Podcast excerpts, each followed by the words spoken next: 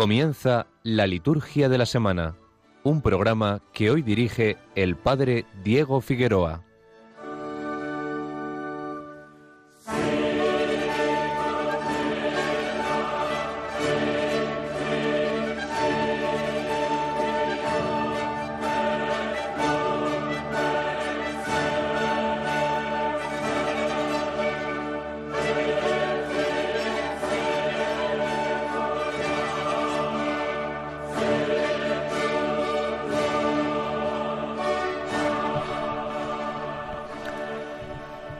Buenas noches a todos, bienvenidos a la liturgia de la semana. En este domingo que ya hemos comenzado del bautismo del Señor, con el que vamos a hacer dos caminos. Vamos a cerrar la Navidad y vamos a abrir el tiempo ordinario. Vamos a aprovechar esta hora que tenemos para meditar sobre el misterio del bautismo del Señor y para eh, entrar un poco también en los primeros días del tiempo ordinario. ¿Qué es esto del tiempo ordinario? Entonces vamos a tener un programa en el cual vamos a mirar un poco a lo que estamos cerrando y vamos a descubrir un puente precioso que es la palabra Epifanía. A partir de la palabra Epifanía vamos a entender cómo se pasa de la Navidad al tiempo ordinario y cómo vamos dando pasos de misterios donde Jesús es un niño, como celebrábamos el domingo pasado, Jesús ante los magos que vienen de Oriente y que adoran al Rey que ha nacido. Y hoy nos encontramos con el Señor adulto, adulto que en el río Jordán se acerca a Juan para que lo bautice. ¿Qué ha pasado para que en tan pocos días podamos eh, encontrar este misterio de luz? ¿Qué ha pasado para que en tan pocos días la Iglesia nos ofrezca eh, meditar en el niño que recibe la visita de los magos a meditar sobre un hecho misterioso. Jesús tiene que ser bautizado. ¿Qué es esto de que Jesús tenga que ser bautizado como si fuera uno de nosotros? De hecho, vamos a comenzar escuchando el Evangelio que se proclama en la Iglesia en este domingo del bautismo del Señor, precisamente, precisamente para darnos cuenta del misterio tan grande que celebramos. Vamos a comenzar escuchando este relato del Evangelio según San Lucas en este año, en este ciclo de Lucas en el que nos encontramos. Vamos a comenzar escuchando este Evangelio del capítulo, capítulo 3 del Evangelio según San Lucas. En aquel tiempo el pueblo estaba en expectación y todos se preguntaban si no sería Juan el Mesías. Él tomó la palabra y dijo a todos, yo os bautizo con agua, pero viene el que puede más que yo, y no merezco desatarle la correa de sus sandalias. Él os bautizará con Espíritu Santo y fuego. En un bautismo general, Jesús también se bautizó, y mientras oraba se abrió el cielo, bajó el Espíritu Santo sobre él en forma de paloma, y vino una voz del cielo, Tú eres mi Hijo, el amado, el predilecto. Este Evangelio es a partir del cual vamos a hacer el programa de hoy. Vamos a, introducir primero la liturgia de la semana, que es lo que da nombre a este programa. Vamos a ver qué vamos a celebrar en la iglesia en estos próximos siete días, desde este domingo que ya hemos comenzado y hasta el sábado que viene. Después vamos a acercarnos a ese misterio del bautismo del Señor y a continuación hablaremos un poquito sobre el tiempo ordinario, sobre qué sucede en el tiempo ordinario. Este va a ser el programa que nos encontramos en esta noche, en esta hora, de 9 a 10 de la noche. Vamos a escuchar hoy música que tiene que ver con el agua, tiene que ver, tiene que ver con los ríos. Vamos a comenzar escuchando eh, la primera de las eh, de los cantos de, de la música de esta noche. Vamos a ver música, a escuchar música muy variada.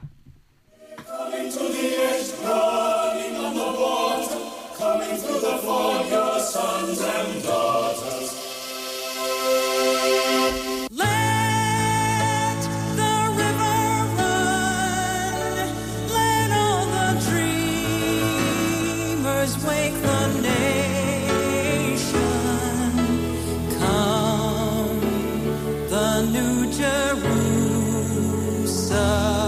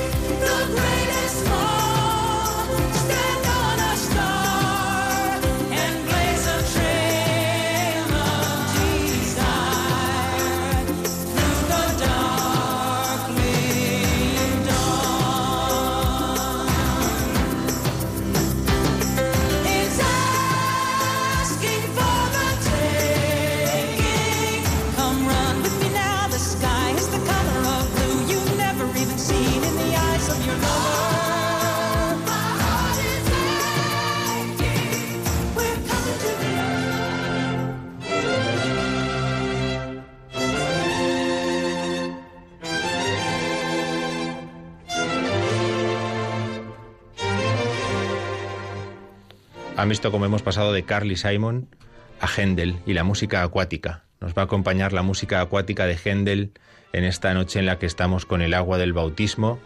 ¿eh? Pues vamos a dejar que los clásicos nos acompañen a la vez que vamos escuchando música mm, gospel, música moderna, música que nos puede ayudar también a entrar en este misterio del bautismo del Señor. Bien, vamos a comenzar repasando la liturgia de esta semana en la cual con la fiesta del bautismo cerramos la Navidad y entramos en el tiempo ordinario. El domingo 13, este domingo que de alguna forma ya estamos comenzando con las primeras vísperas, celebramos en la iglesia la fiesta del bautismo del Señor. La fiesta del bautismo del Señor, dice el martirologio, en el que maravillosamente es proclamado como Hijo amado de Dios. Las aguas son santificadas, el hombre es purificado y se alegra toda la tierra. Bien, este es eh, el, misterio que celebramos. El bautismo del Señor nos va a hablar de ese acontecimiento del Jordán. Va a servir como cierre del tiempo de Navidad y va a hacer las veces también de primer domingo del tiempo ordinario. De hecho, a partir de este domingo empezaremos la primera semana del tiempo ordinario. Vamos a escuchar eh, ese Evangelio según San Lucas, porque como decíamos antes estamos en el ciclo de Lucas, estamos en el ciclo C, y por lo tanto escuchamos el misterio del bautismo del Señor, luego lo veremos más despacio, pero en la versión del evangelista Lucas. Una vez que celebremos esta fiesta del bautismo en el domingo, comenzaremos el tiempo ordinario. Terminaremos el tiempo de la Navidad y entraremos en un tiempo distinto, el tiempo verde. Al final del programa, la última parte del programa de hoy, nos dedicaremos a ver qué características tiene este tiempo verde, de qué va esto del tiempo ordinario. El hecho es que nos encontraremos en la primera semana del tiempo ordinario. Comenzaremos a escuchar, comenzaremos a escuchar la carta a los hebreos. La primera lectura que vamos a escuchar durante estas próximas semanas es la carta a los hebreos. Qué belleza. Se nos va a mostrar cómo Jesucristo, aquel que ha aparecido, que se ha manifestado a los hombres, es el nuevo sumo sacerdote, el sumo sacerdote de la nueva y eterna alianza. Dios nos ha hablado por el Hijo, al que ha constituido sumo y eterno sacerdote, por medio del cual todo se dirige hacia la comunión perfecta con el Padre.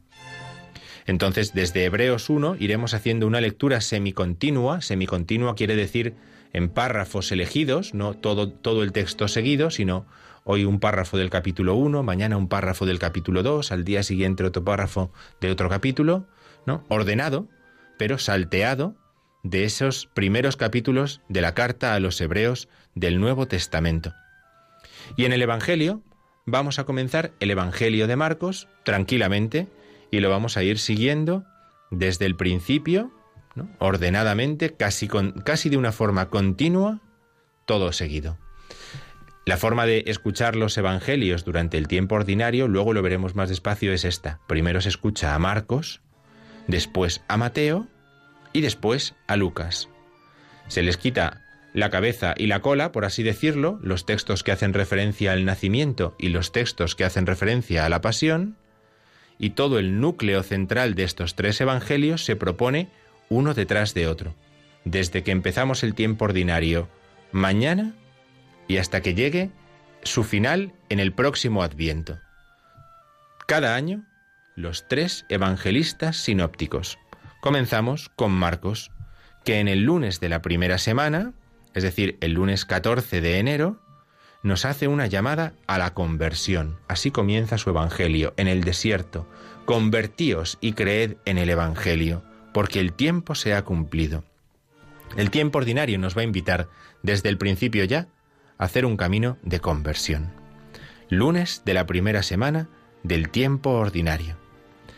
El martes, el día siguiente, martes 15, es martes de la primera semana del tiempo ordinario. Escucharemos un pasaje del capítulo 2 de la carta a los Hebreos y después en el Evangelio los versículos siguientes a los que hemos escuchado el lunes en el Evangelio. Marcos 1, 21, 28. El miércoles miércoles de la primera semana del tiempo ordinario es también una misa de feria, ferial. No se celebran fiestas importantes salvo, salvo la diócesis de Plasencia, que celebra con, con gran solemnidad ese miércoles 16 de enero a San Fulgencio de Écija, obispo, uno de los eh, grandes eh, maestros, de los grandes padres del tiempo de la iglesia visigótica en España, San Fulgencio de Écija. En Cartagena lo celebran como una fiesta, como fiesta. El jueves 17, toda la iglesia celebra la memoria obligatoria de San Antonio Abad. San Antonio Abad de Egipto, el patrón del monacato, el iniciador del monacato, aquel que introduce una nueva forma de morir en la vida que no es el martirio, sino que es marchar al desierto como monje para unir su vida a la de Dios, para unir su vida a la de Cristo. Paradójicamente, San Antonio Abad marcha al desierto para vivir en soledad para el Señor y las gentes acuden a Él, acuden a Él a visitarlo, acuden con sus preguntas, con sus dudas, con sus inquietudes. San Antonio Abad Mm, padre egipcio en el jueves 17 de enero. El viernes 18 de enero, el viernes 18 de enero, es viernes de la primera semana del tiempo ordinario. Seguiremos escuchando la carta a los hebreos, ya estaremos en el capítulo cuarto, en el capítulo cuarto y en el Evangelio, siguiendo esa lectura continua que se nos va ofreciendo, vamos a comenzar el capítulo segundo capítulo segundo del Evangelio según San Marcos. El viernes 18 comienza el octavario de oración por la unidad de los cristianos. ¿Qué es esto? Esto no es una fiesta de carácter litúrgico, por así decirlo. No estamos hablando de un tiempo litúrgico dentro del año que se dedica eh, especialmente a un misterio de la vida de Cristo, que tiene un color propio en sus celebraciones, unas lecturas propias. No, sino que dentro del ritmo del tiempo ordinario en el que nos encontramos, la Iglesia dedica ocho días a pedir especialmente por la unidad de los cristianos. Estamos hablando de un octavario de eh, nivel mundial y pontificio. Es decir, esto no es un obispo o un pastor en su diócesis que decide hacer esta fiesta o decide tal otra, ¿no? sino que es algo que toda la Iglesia católica celebra pidiendo el don de la unidad. Es muy interesante que nosotros pidamos también en nuestra oración, tengamos especialmente presente en nuestra oración en estos días esa intención de la unidad de los cristianos, de la unidad de los que hemos recibido un mismo bautismo. El sábado 19 concluye la primera semana del tiempo ordinario. Es otro día ferial, otro día ferial en el cual podemos aprovechar para hacer memoria de la Virgen María durante estos tiempos fuertes como han sido Adviento y Navidad. No hemos podido hacer esa memoria de María porque eh, el calendario así mandaba la fiesta que había que celebrar cada día o la memoria que había que hacer cada día, pero llegado el tiempo ordinario es un momento oportuno para que cada sábado hagamos de nuevo memoria en la celebración de la Eucaristía de la Virgen. Nosotros proponemos que en este sábado de la primera semana del tiempo ordinario, hagamos así y tengamos esa oportunidad de eh, meditar especialmente el misterio de la Madre de Dios, Santa María en sábado. Las lecturas serán, como hemos dicho de los días anteriores, la carta a los Hebreos y Marcos capítulo 2, donde el Señor dirá, no he venido a llamar a los justos, sino a los pecadores. Bien, esta será la primera semana del tiempo ordinario. El domingo entraremos ya en la segunda semana. Muy bien, pues esta es la presentación que podemos hacer de la liturgia de esta semana, caracterizada por la vuelta del tiempo verde, con sus lecturas, sus colores, su ritmo propio, que luego veremos. Esto es lo que se nos ofrece para estos días. Vamos a hacer una pequeña parada para escuchar un poquito de música Vamos a escuchar eh, música en español en esta ocasión, Sumérgeme, y, y después entraremos un poco a acercarnos al misterio del bautismo del Señor. Cansado del camino, sediento de ti. Un desierto he cruzado, sin fuerzas he quedado, vengo a ti. Luché, luché como soldado y a veces sufrí y aunque la lucha he ganado, mi armadura he desgastado, vengo a ti. Cansado del camino, sediento de ti.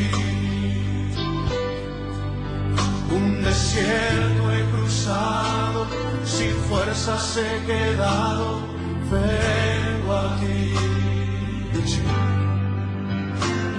Luché como soldado y a veces sufrí. Y aunque la lucha he ganado, mi armadura he desgastado, vengo a ti. Pídele que te sumerja. Sumérgeme.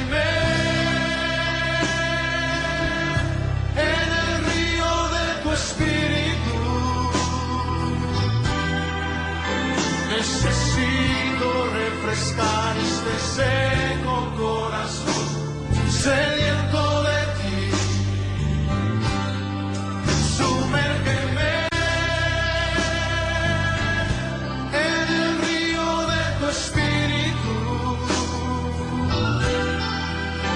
Necesito refrescar este seco corazón, sediento de ti. Cansado del camino, sediento de ti. Un desierto he cruzado, sin fuerzas he quedado, vengo a ti. Luché como soldado y a veces sufrí.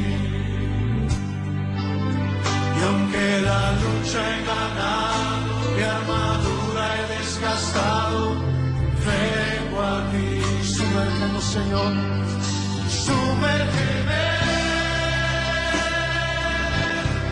En el río de tu espíritu Necesito refrescar este seco corazón, sediento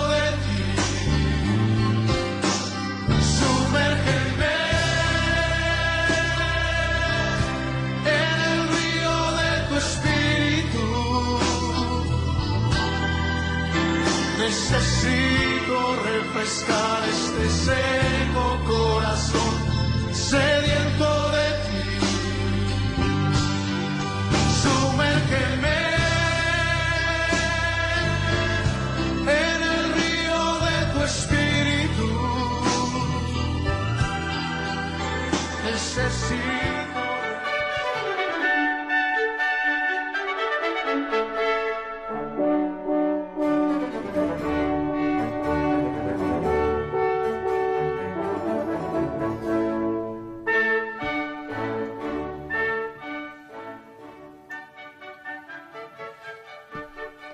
Veneremos este día santo honrado con tres prodigios.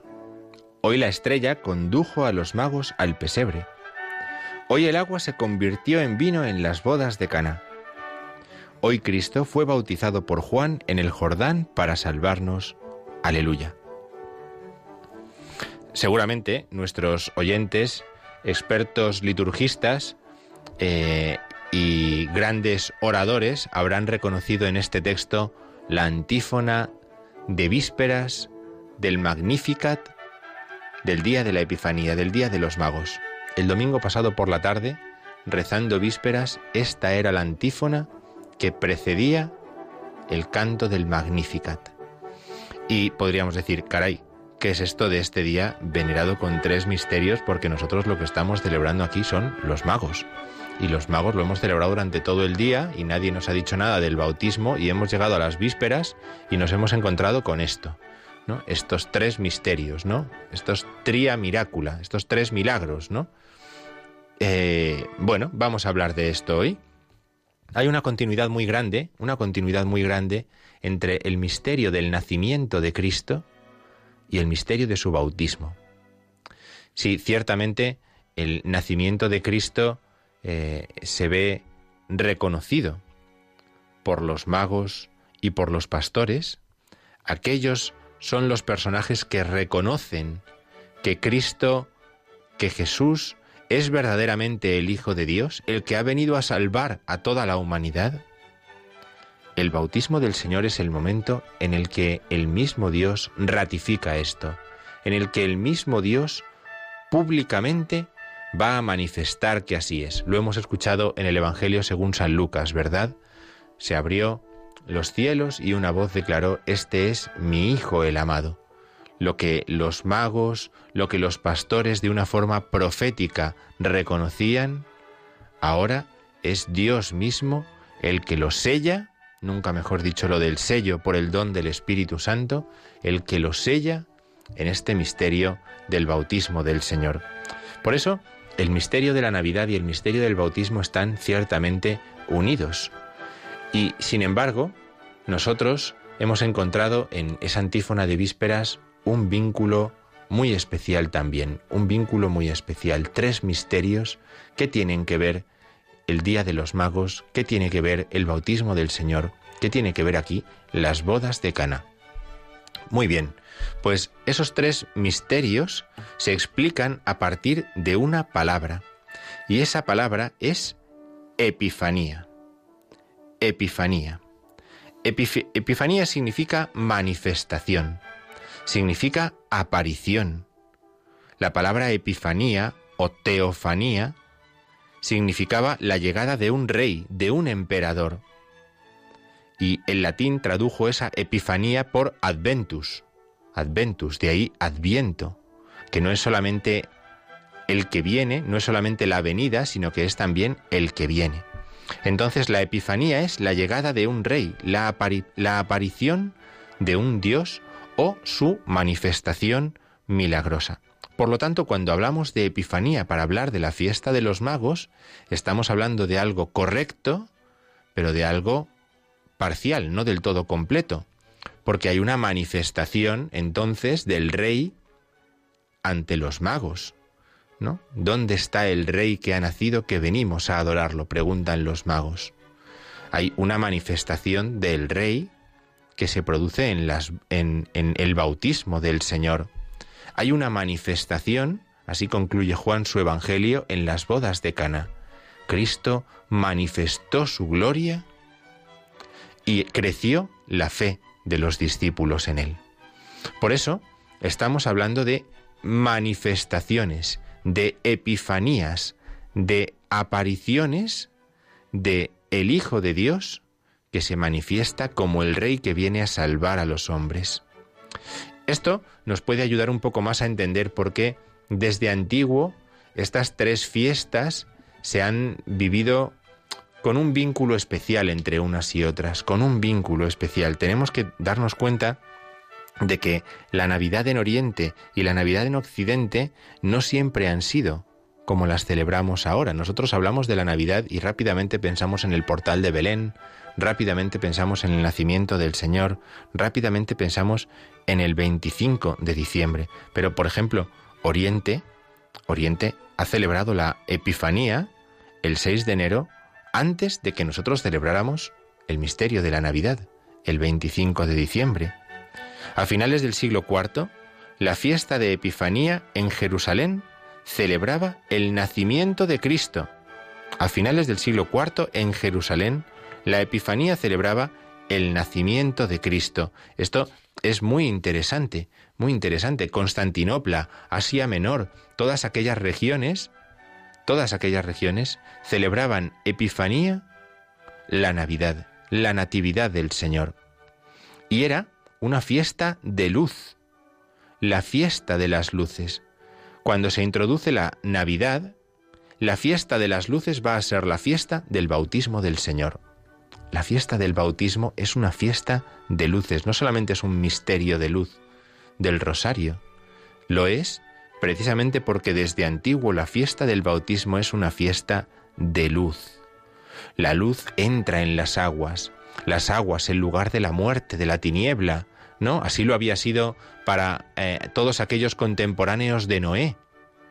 Las aguas habían sido el lugar de la muerte, mientras que Noé se había salvado en su arca, ¿no? con su familia, con aquellos que habían subido con él.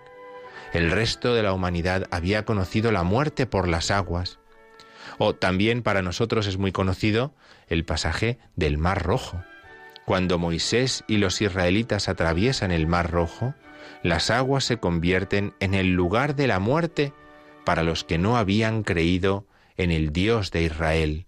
Las aguas, por lo tanto, para Israel son un lugar de muerte, de oscuridad, de tiniebla. En ellas habita el leviatán, y sin embargo, Cristo se introduce en las aguas como la luz entra en la tiniebla. ¿Y para qué entra la luz en la tiniebla? Para iluminarla, para vencerla. Fíjense aquí de fondo ¿eh? lo que dice todo lo que es el prólogo del Evangelio según San Juan, ¿no? Cuando Jesús entra en las aguas, la luz entra en la tiniebla para vencer la tiniebla, para iluminarla, para que las aguas que eran lugar de muerte se conviertan en un lugar de vida. Y entonces las aguas adquieren un poder nuevo, que es el poder de santificar.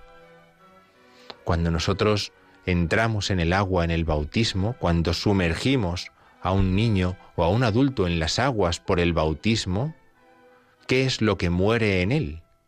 La muerte, el pecado. ¿Y qué es lo que nace? La vida eterna las aguas se convierten en un lugar de vida, porque Cristo ha entrado en las aguas, pero las aguas solamente son una profecía de la muerte. Cristo en su bautismo está anunciando el misterio de su muerte y resurrección. Él entrará en las aguas de la muerte y saldrá de ellas como el vencedor, como el Hijo de Dios que es proclamado por el Padre. En el Evangelio como hemos escuchado en este caso en el Evangelio según San Lucas. Por eso, por eso es tan importante entender esto de que el bautismo es una fiesta de luz, una manifestación. ¿Cuál era el signo en el Evangelio de los magos? Una luz, una estrella, una luz. Aquí nos encontramos una luz. La luz es Cristo. Cristo es la luz del mundo, que viene a iluminar las tinieblas del pecado y de la muerte. Así que la fiesta del bautismo del Señor es una fiesta de luz que desde muy antiguo se celebraba en Oriente. El bautismo era el objetivo de la celebración el 6 de enero. El 6 de enero, Oriente celebraba el bautismo del Señor. ¿Por qué? Pues porque había una serie de fiestas o de creencias paganas relacionadas con el solsticio de invierno y es una manera que tienen los cristianos de darle un carácter cristiano a la creación, a los elementos de la creación, a las fiestas propias de la creación, ¿no? Es el proceso contrario a lo que estamos viviendo en nuestros días, ¿no? En lo que lo cristiano trata de paganizarse. Pues en aquellos tiempos pasaba lo contrario, ¿no? Nosotros sabemos que la, la intención de Cristo es conducirlo todo a la plenitud, conducirlo todo a la perfección, por eso todo tiene que conducir hacia Cristo.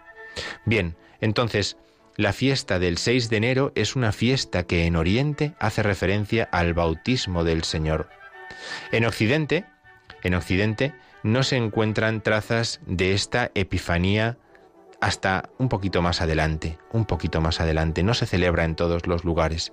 En España, por ejemplo, en España la fiesta de Epifanía aparece aproximadamente en el año 400. En el año 400, en España, la fiesta de la Epifanía, que viene de Oriente y que aquí va a tener un matiz muy especial. Y es que el Occidente va a celebrar tres fiestas, no va a celebrar Epifanía solamente como el bautismo, sino que lo va a vincular a la manifestación de los magos y a la manifestación de las bodas de Caná. Y todavía más.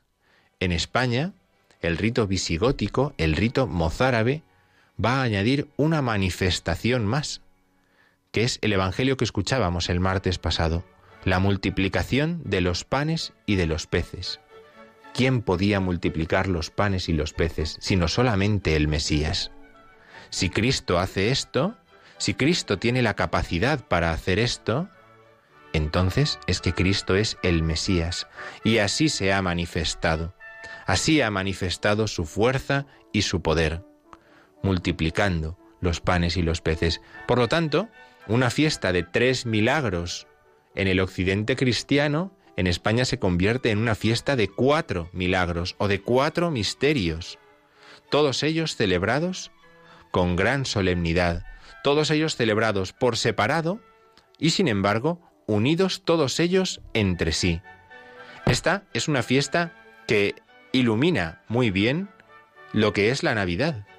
¿Qué es la Navidad sino la aparición del Hijo de Dios en medio de los hombres para salvarnos? Pues esto es lo que sucede en estos cuatro misterios o en estos tres misterios que celebra nuestra Iglesia romana, que Dios viene a los hombres, que quiere darse a conocer. Vamos a escuchar unas palabras de San León Magno, uno de aquellos grandes eh, papas de los primeros siglos, y vamos a escuchar cómo esta es la intención de Cristo con estos misterios. Dice San León Magno, el género humano entero estaba interesado en que la infancia del mediador de Dios y de los hombres fuera revelada al universo desde el tiempo en que él estaba todavía oculto en una aldea ignorada. Sin duda, había elegido el pueblo de Israel y en ese pueblo una familia, para tomar allí la naturaleza común a toda la humanidad. Sin embargo, no quiso circunscribirse a los estrechos límites de la casa materna, las primicias de su venida. Quiso inmediatamente darse a conocer a todos, el que se dignaba nacer por todos. Qué belleza, ¿verdad? Que Él se ha dignado nacer por todos, aparecer para todos. Y entonces esto es lo que la Iglesia ha recibido no solamente en Belén, no solamente en un momento de su historia, como si fuera algo puntual, sino que es algo que sucede constantemente desde la encarnación en su camino entre los hombres. Por eso, en ese mismo mm, texto, en, esa misma, eh, en ese mismo sermón sobre la Epifanía de San León Magno, es donde San León Magno habla sobre las ofrendas, explica el significado de las ofrendas de los magos, del oro, incienso y la mirra, está ahí en ese texto de San León Magno también, ¿no? Entonces, eh, es muy bonito, Como lo que estamos celebrando es que Dios quiere darse a conocer. Con su bautismo, Dios lo que quiere es darse a conocer. Dice San León Magno en otro sermón, los cielos publicaron la gloria de Dios y por toda la tierra resonó la voz de la verdad. Cuando el ejército de los ángeles apareció a los pastores para anunciarles el misterio del nacimiento del Salvador, y la estrella condujo la marcha de los magos que venían a adorarlo. Ven, los misterios de la venida de Cristo se van enlazando unos con otros, se van enlazando unos con otros, de, manera que podamos contemplar todo el misterio de la encarnación del Hijo de Dios como una revelación, como una epifanía, como una manifestación.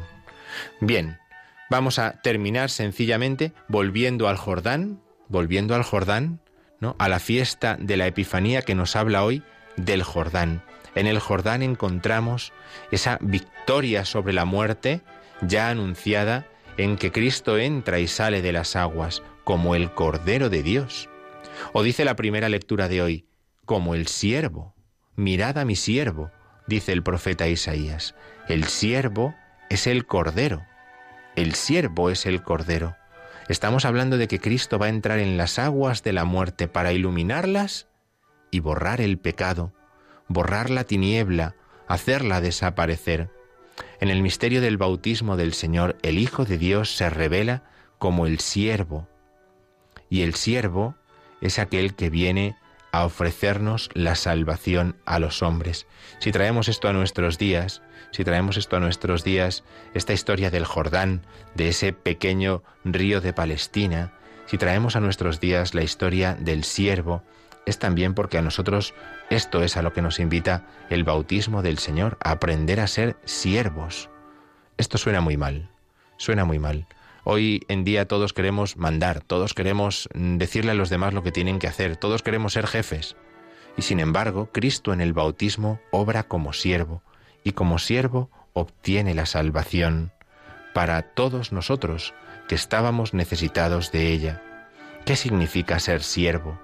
¿Qué significa ser siervo en nuestra vida? Mientras que el mundo nos dice hoy, tú eres el dueño de ti mismo, haz lo que quieras, haz lo que quieras. El siervo, el bautismo nos dice hoy, tú eres de Dios, haz lo que Dios quiera. Mientras que el mundo nos dice hoy, tú estás solo en este mundo, búscate la vida.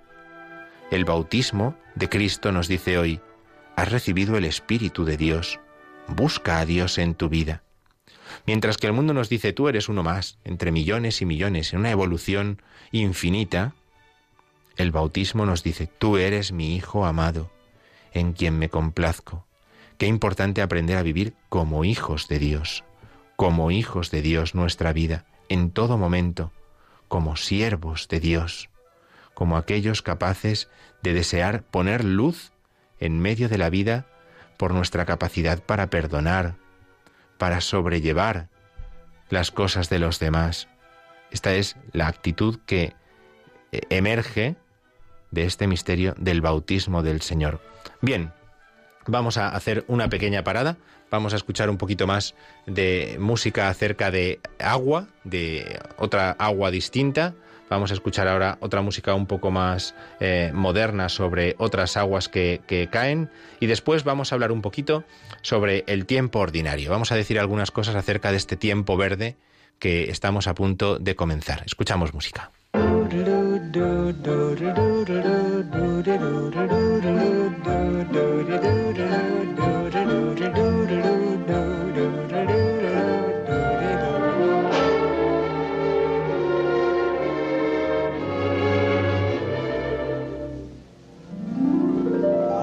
Singing in the rain, just singing in the rain.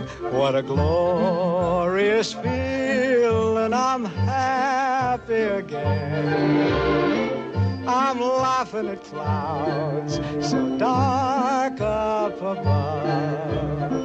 The sun's in my heart and I'm ready for love. Let the stormy clouds chase everyone from the place. Come on with the rain, I've a smile on my face. I'll walk down the lane with a happy refrain, just singing, singing in the rain. The rain.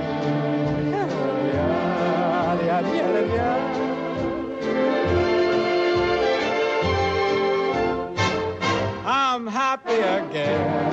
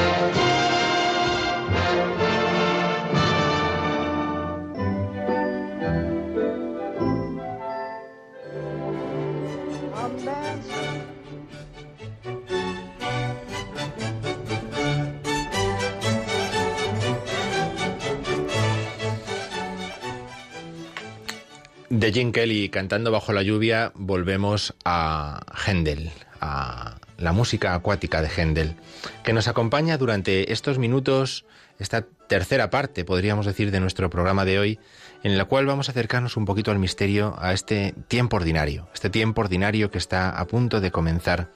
Para acercarnos al tiempo ordinario, primero vamos a acercarnos a un documento del que ya hemos hablado muchas veces eh, aquí en este programa, la liturgia de la semana, que se llama Normas Universales del Año Litúrgico y del Calendario. NUALC, encontraremos por ahí escrito en muchos sitios, NUALC, Normas Universales del Año Litúrgico y del Calendario. Y ahí se va haciendo un recorrido por todo el año, se va explicando el sentido de, cada tiempo, de cada fiesta, y allí se habla también del tiempo ordinario. ¿Qué se nos dice en esas normas universales? Se dice lo, lo siguiente, dice, Además de los tiempos que tienen un carácter propio, quedan 33 o 34 semanas en el curso del año en las cuales no se celebra algún aspecto peculiar del misterio de Cristo, sino más bien se recuerda el mismo misterio de Cristo en su plenitud, principalmente los domingos. Este periodo de tiempo recibe el nombre de tiempo ordinario. El tiempo ordinario comienza el lunes que sigue al domingo posterior al 6 de enero, es decir, el domingo posterior al 6 de enero es este domingo 13 de enero y se extiende hasta el martes antes de Cuaresma inclusive, es decir, justo hasta antes del miércoles de ceniza.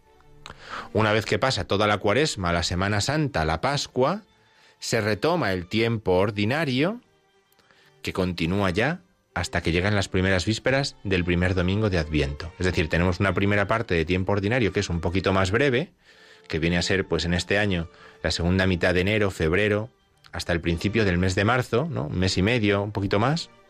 Y después una parte muchísimo más larga que va desde el mes de junio, en este caso desde el mes de junio, hasta el mes de diciembre.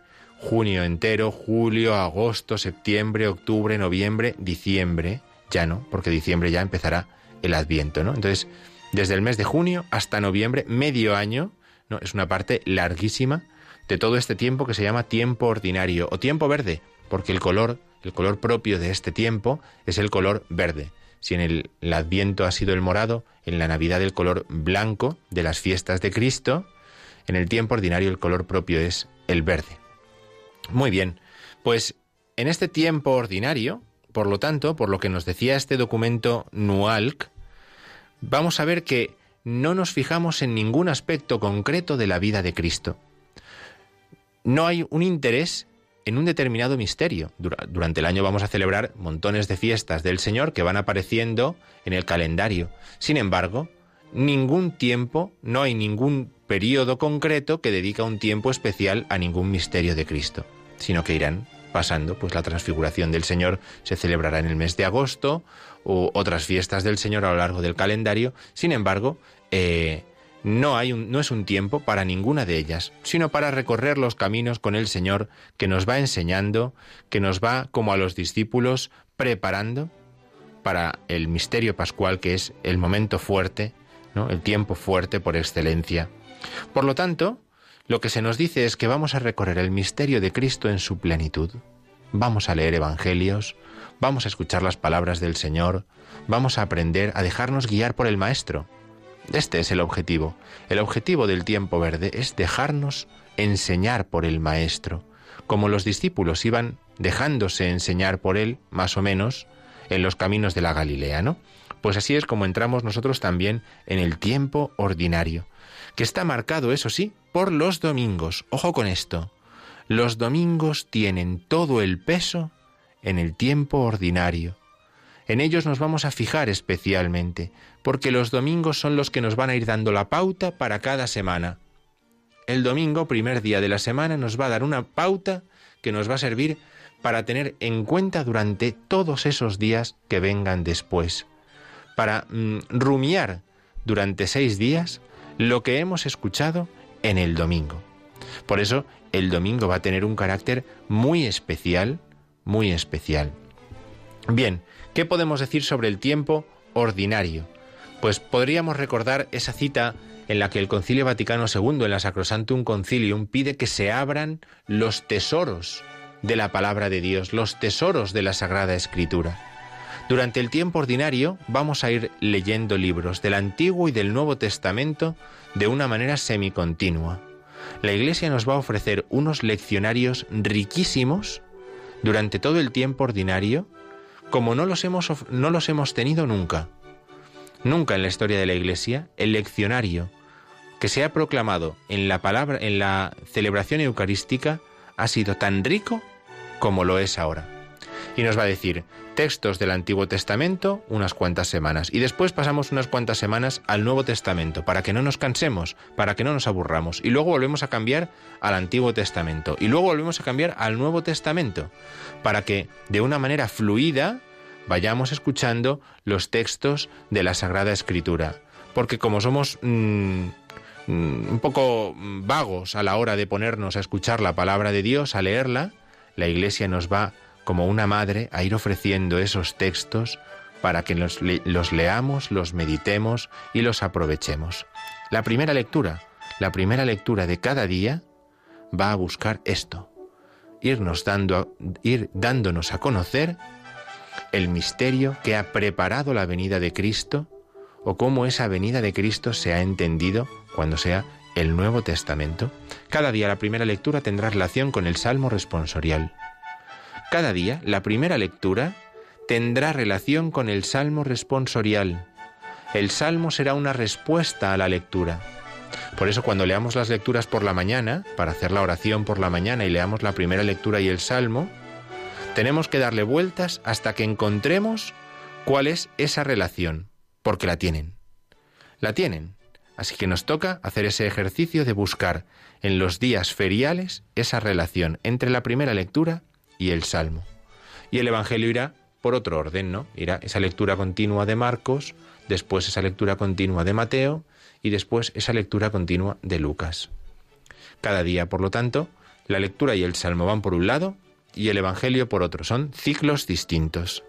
Sin embargo, los domingos tienen un ciclo propio.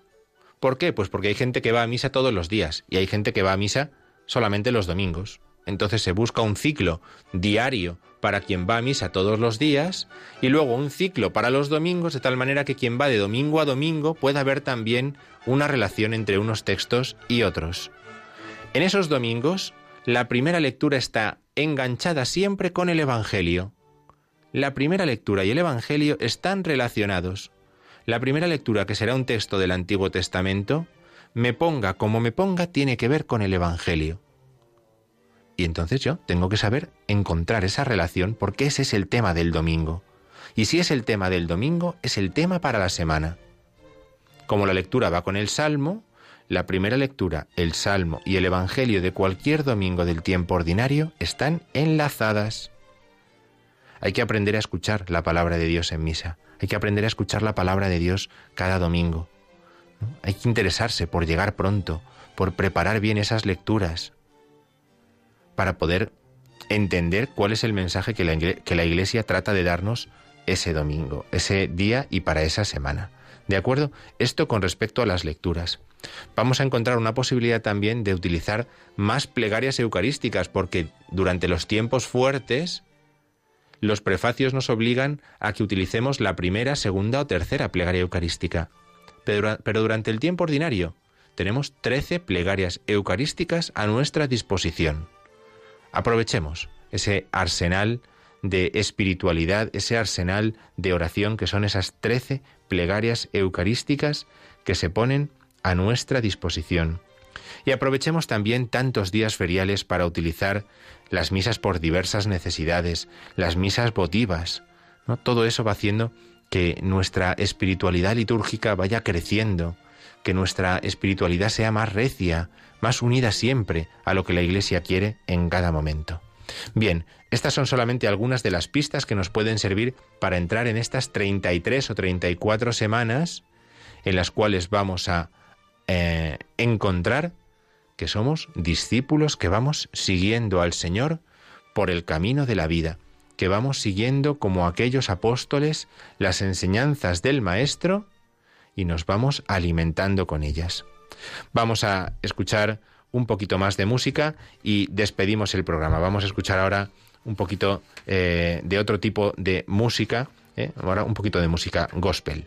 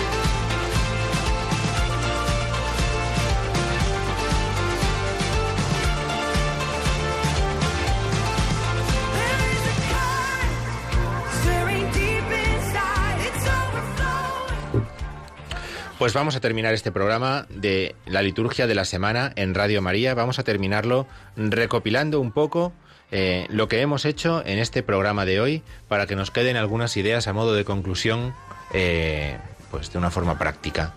Primero hemos recorrido esta primera semana del tiempo ordinario que comenzamos con el bautismo del Señor. Esta semana en la que vamos a escuchar hemos dicho la carta a los hebreos en la primera lectura y el principio, los primeros capítulos del Evangelio según San Marcos. Después, en la segunda parte del programa, hemos hablado sobre el misterio del bautismo del Señor, esos tres milagros, tria miracula, esos tres milagros que hemos enlazado que eran los magos, la aparición a los magos, la aparición del bautismo y la aparición en las bodas de Caná, porque esto ya a modo de spoiler lo adelanto. El evangelio del domingo que viene es las bodas de Caná, para que tengamos tres domingos seguidos estas tres fiestas: Reyes, el bautismo y el misterio de las bodas de Cana. Y después, en la tercera parte del programa, hemos hablado un poquito sobre el tiempo ordinario ¿eh? y hemos sobre todo hecho hincapié en la importancia de fijarnos en la relación entre las lecturas de cada día en la misa. Pues nada más, en esta noche nos, nos despedimos, dejamos eh, la liturgia de la semana y os dejamos con el siguiente programa, las noticias, aquí en Radio María.